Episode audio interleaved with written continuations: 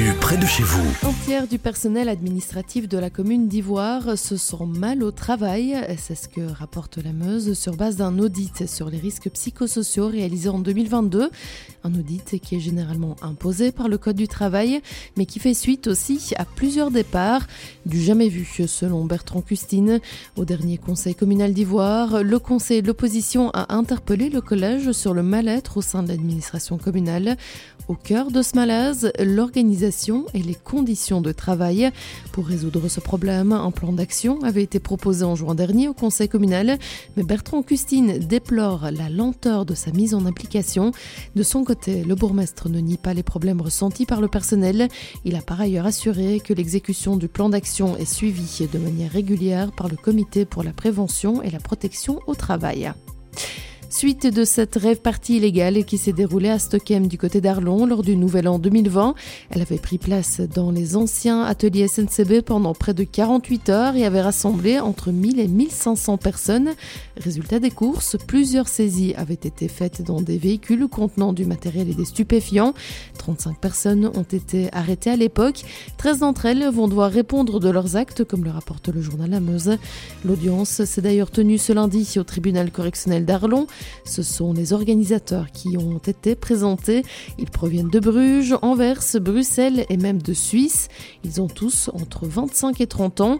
Il y a trois préventions à leurs égards. Exploitation d'un établissement sans permis, occupation d'un bien sans titre légal et refus d'obtempérer. La rébellion, quant à elle, a été classée sans suite, faute d'identité précise. Aucune peine de prison n'est requise. En revanche, les amendes demandées sont salées. Subside du procureur du roi, Dimitri Gourdange, requiert 12 000 à 20 000 euros pour tous, dépendant de leur implication.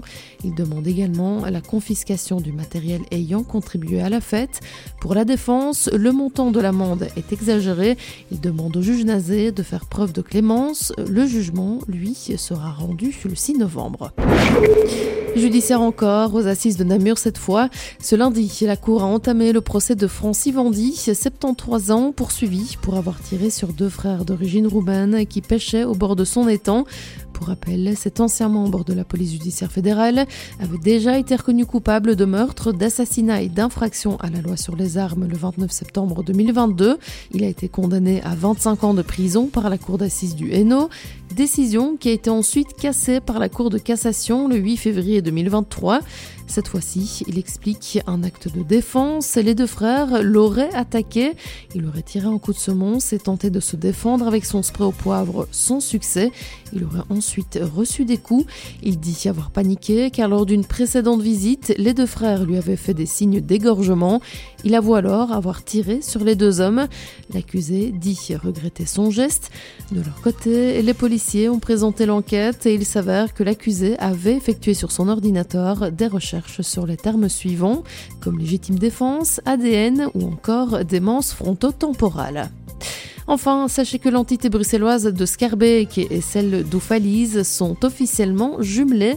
La charte de jumelage a été signée ce lundi par les deux bourgmestres à Oufalise, près de 80 ans après la bataille des Ardennes, comme le précise la DH sur son site. Pour rappel, Oufalise avait fait office de ville martyre pendant la Seconde Guerre mondiale, fortement impactée par les bombardements, et les Oufalois ont pu compter à l'époque sur l'aide de Scarbeck et ses habitants.